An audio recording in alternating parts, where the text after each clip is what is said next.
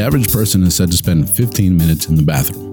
Why not take advantage of that time and learn something new? Presenting the 15 minute podcast on weird facts, crazy details, and funny particulars that you'll be able to enjoy while you're taking a sh. Well, on your free time. Welcome to This Shit with Sam Butler. Welcome to another episode of the Shit Podcast. I'm very happy to be here with you guys. Thank you for joining me. Uh, we're going to talk about uh, something that just happened last week St. Patty's Day. That's right. Uh, I have some friends in Ireland. Shout out to my friends in uh, Belfast uh, John, Tom. Uh, shout out to you guys. I learned from you guys it's not St. Patrick's Day. it's either St. Patrick's Day or St. Patty's Day, but you don't say St. Patty's Day because that's wrong but we're going to talk about St. Patty's Day a little bit, uh, being that it was last week. And I want to thank you guys for joining me on this episode. There's a lot of interesting facts about St. Patty's Day that I didn't know, and I thought it would be interesting to to share with you guys on this episode of the Shit Podcast. With that being said, I don't know if you know this or not, but St. Patty's Day, obviously, by being called St. Patty's Day, um, is a religious celebration. Now, when you think of St. Patty's Day, what is it that you think about? You think about beer, uh, celebration, party, uh, uh, craziness, uh, corned beef, you know, and cabbage. You think about uh, uh, green beer, everything green, leprechauns. All of this, all of this comes to mind when you think about St. Patty's Day. What's ironic though is that St. Patty's Day had no alcohol before 1970. That's right. You would think alcohol was part of the celebration from day one, but it was a religious celebration, and it really didn't have alcohol. Really had no place in the celebration till 1970, which is mind blowing because uh, usually priests and uh, especially the friars love beer. Uh, so it's, it's a little weird to me that, that this was one of the first weird facts that I found was that it wasn't until 1970 that you actually had alcohol related. And, and, some people drink green beer. Other people like whiskey, Irish whiskey. I'm an Irish whiskey fan. Uh, so I'm more of a Bushmills fan. I'm not so much, uh, uh, oh, what's the other? Uh, uh, slipped my mind. You're going to get mad at me because uh, you guys know what I'm talking about. Um, dang, slipped my mind. Anyway, um, alcohol was not part of the celebration. So how did how did it come about? What's going on? How did how did St. Patty's Day come to be? Well, it's interesting that um, the St. Patrick that is responsible for St. Patty's Day wasn't even Irish. He was born in Scotland and he was kidnapped at about the age of 13. Some articles that I read said that he was kidnapped uh, at 16 and he was in captivity and he was being made to work as a slave. And uh, a few years later, he grows up, becomes a teenager, a 19, 20 years old, escapes, makes his way down to France, and starts uh, his path on becoming uh, a, a priest. Once he becomes a priest, he comes back to Ireland, and now he's he's in Ireland trying to uh, uh, Jameson. That's what I was thinking about. Sorry, but Jameson was another whiskey. I don't know why it slipped my mind. It's like the most popular one. But anyway, uh, St. Patrick, uh, his name uh, was Maewyn Succat, and he was uh, uh, uh, became St. Patrick, right? And he comes to Ireland and he's trying to convert everyone into Catholicism because we know that there's two main factions. There's Protestants and, and Catholics. This is the year 400 so uh, we know that Protestantism is still uh, not a big thing at that time. So uh, it's it's my uh, opinion that he was converting people from their Celtic and pagan different religions, trying to get them to become Christian, not necessarily Catholic, right? So um, he's there. Why? Why did? Why do we celebrate St. Patty's Day? Well, the folkloric explanation to this is that uh, he actually stood on a hill and he chased all the snakes out of Ireland. Now, there was some scientific research done, and um, one, there's no snakes in Ireland, so that's that's like uh, kind of an easy feat to chase them out if they're not there. And uh, two, it is suspected that prior to the year 400, uh, Ireland uh, was part of the um, ice caps, therefore too cold for reptiles. So the theory is that he never really chased snakes out of Ireland. But I'm thinking maybe he did. That's why there's no snakes in Ireland. I don't know. But did he or didn't he? I don't know, but there's no snakes in Ireland. So that's a pretty good that's a pretty good reason to get drunk and, and have a good celebration, you know. Um, why the shamrock though?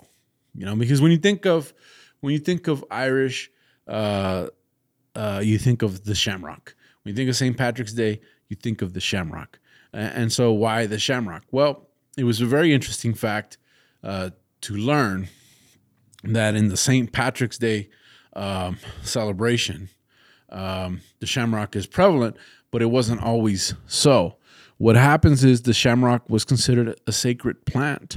Um, and um, St. Patrick, when he was evangelizing, realized that he could use the shamrock to teach the Trinity. So he would use the, the, the leaves on the shamrock to teach the Trinity. And we know that uh, Celtically, this was a revered plant. And it also si- symbolized the changing of uh, winter into spring and spring into summer. So this was a, a big, big deal for Ireland.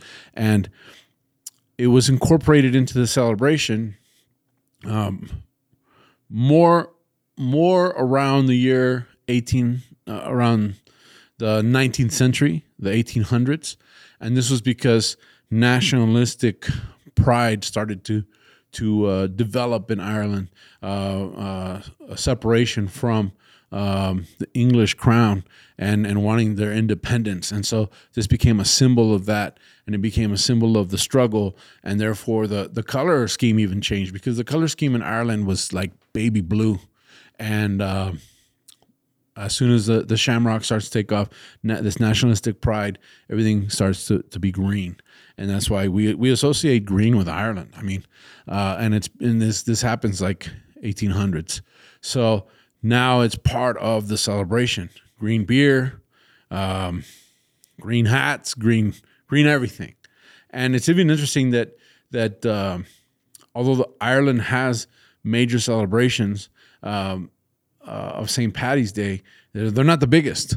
Uh, it's interesting to, to me. Uh, I found another detail that said that most of the celebrations, the biggest celebration, is actually held in New York City. And um, of course, Boston and Chicago are some of the places that it's the most prevalent. And uh, New York having the biggest uh, parade, I think they have something like 200,000 people uh, come through on the parade. And um, go down like Fifth Avenue, and so it's a it's a big deal in New York. It's a big deal in Chicago. Uh, they paint the Chicago River green uh, during uh, St. Patrick's Day, which is pretty cool.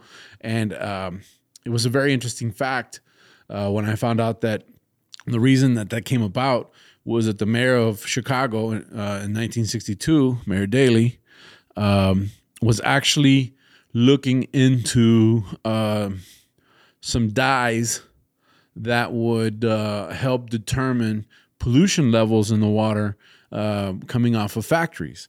So there's some dye testing that's out there, and it, and it still exists today. They they dye water to see how it flows, where it flows, so on and so forth. And so in 1962, they figure out that they're dyeing water uh, green to detect pollution. I don't know how exactly, but he says, "Hey, I have an idea.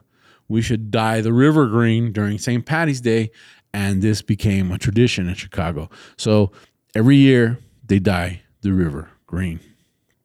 Now, uh, how do they celebrate St. Patty's Day on the space station? They actually celebrate it on the space station.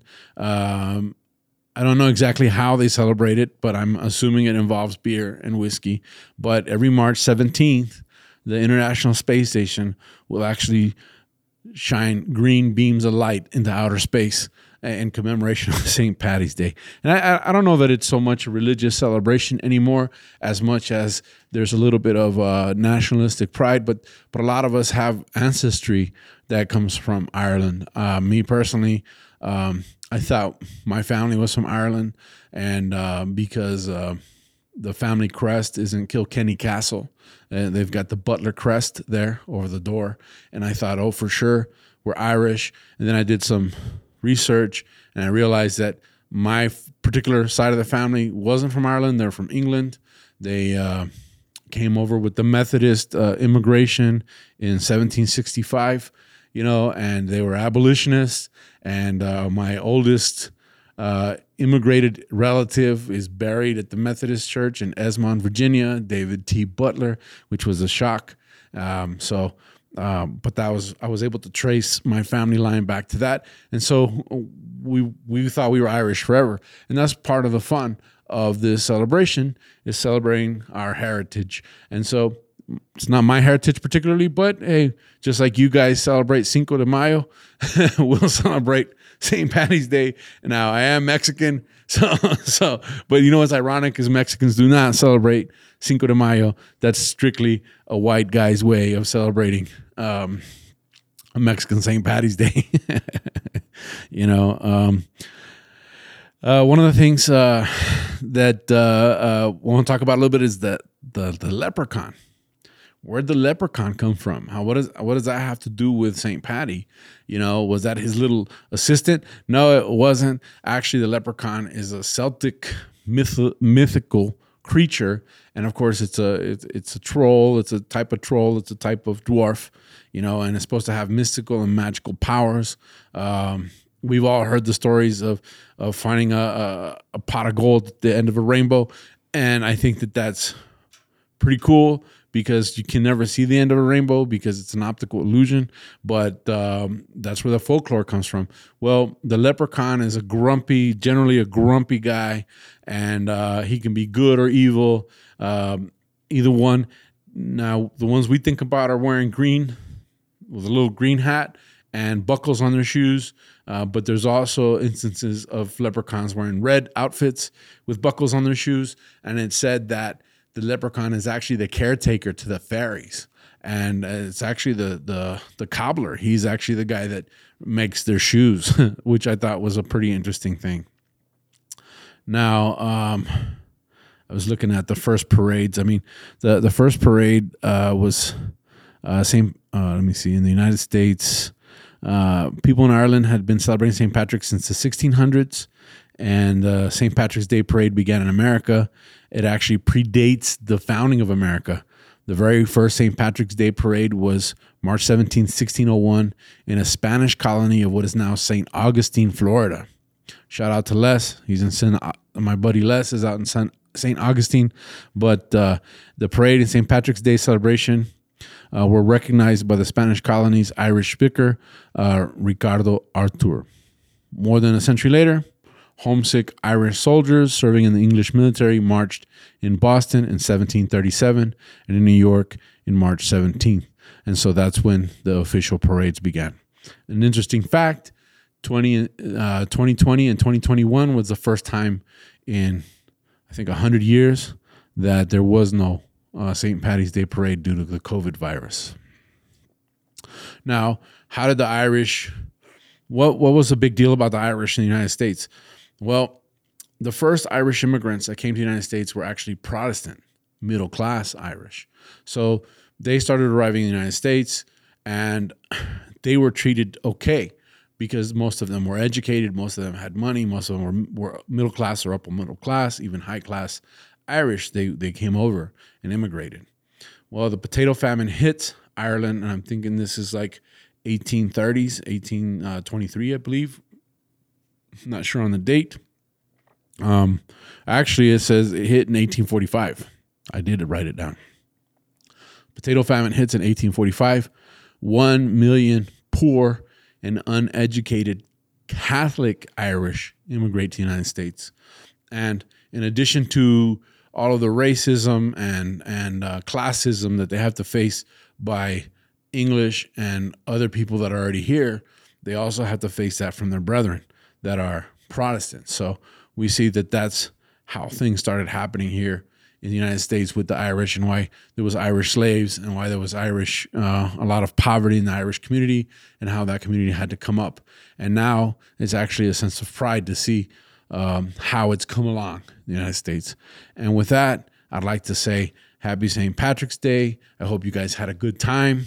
Um, thank you for watching the podcast.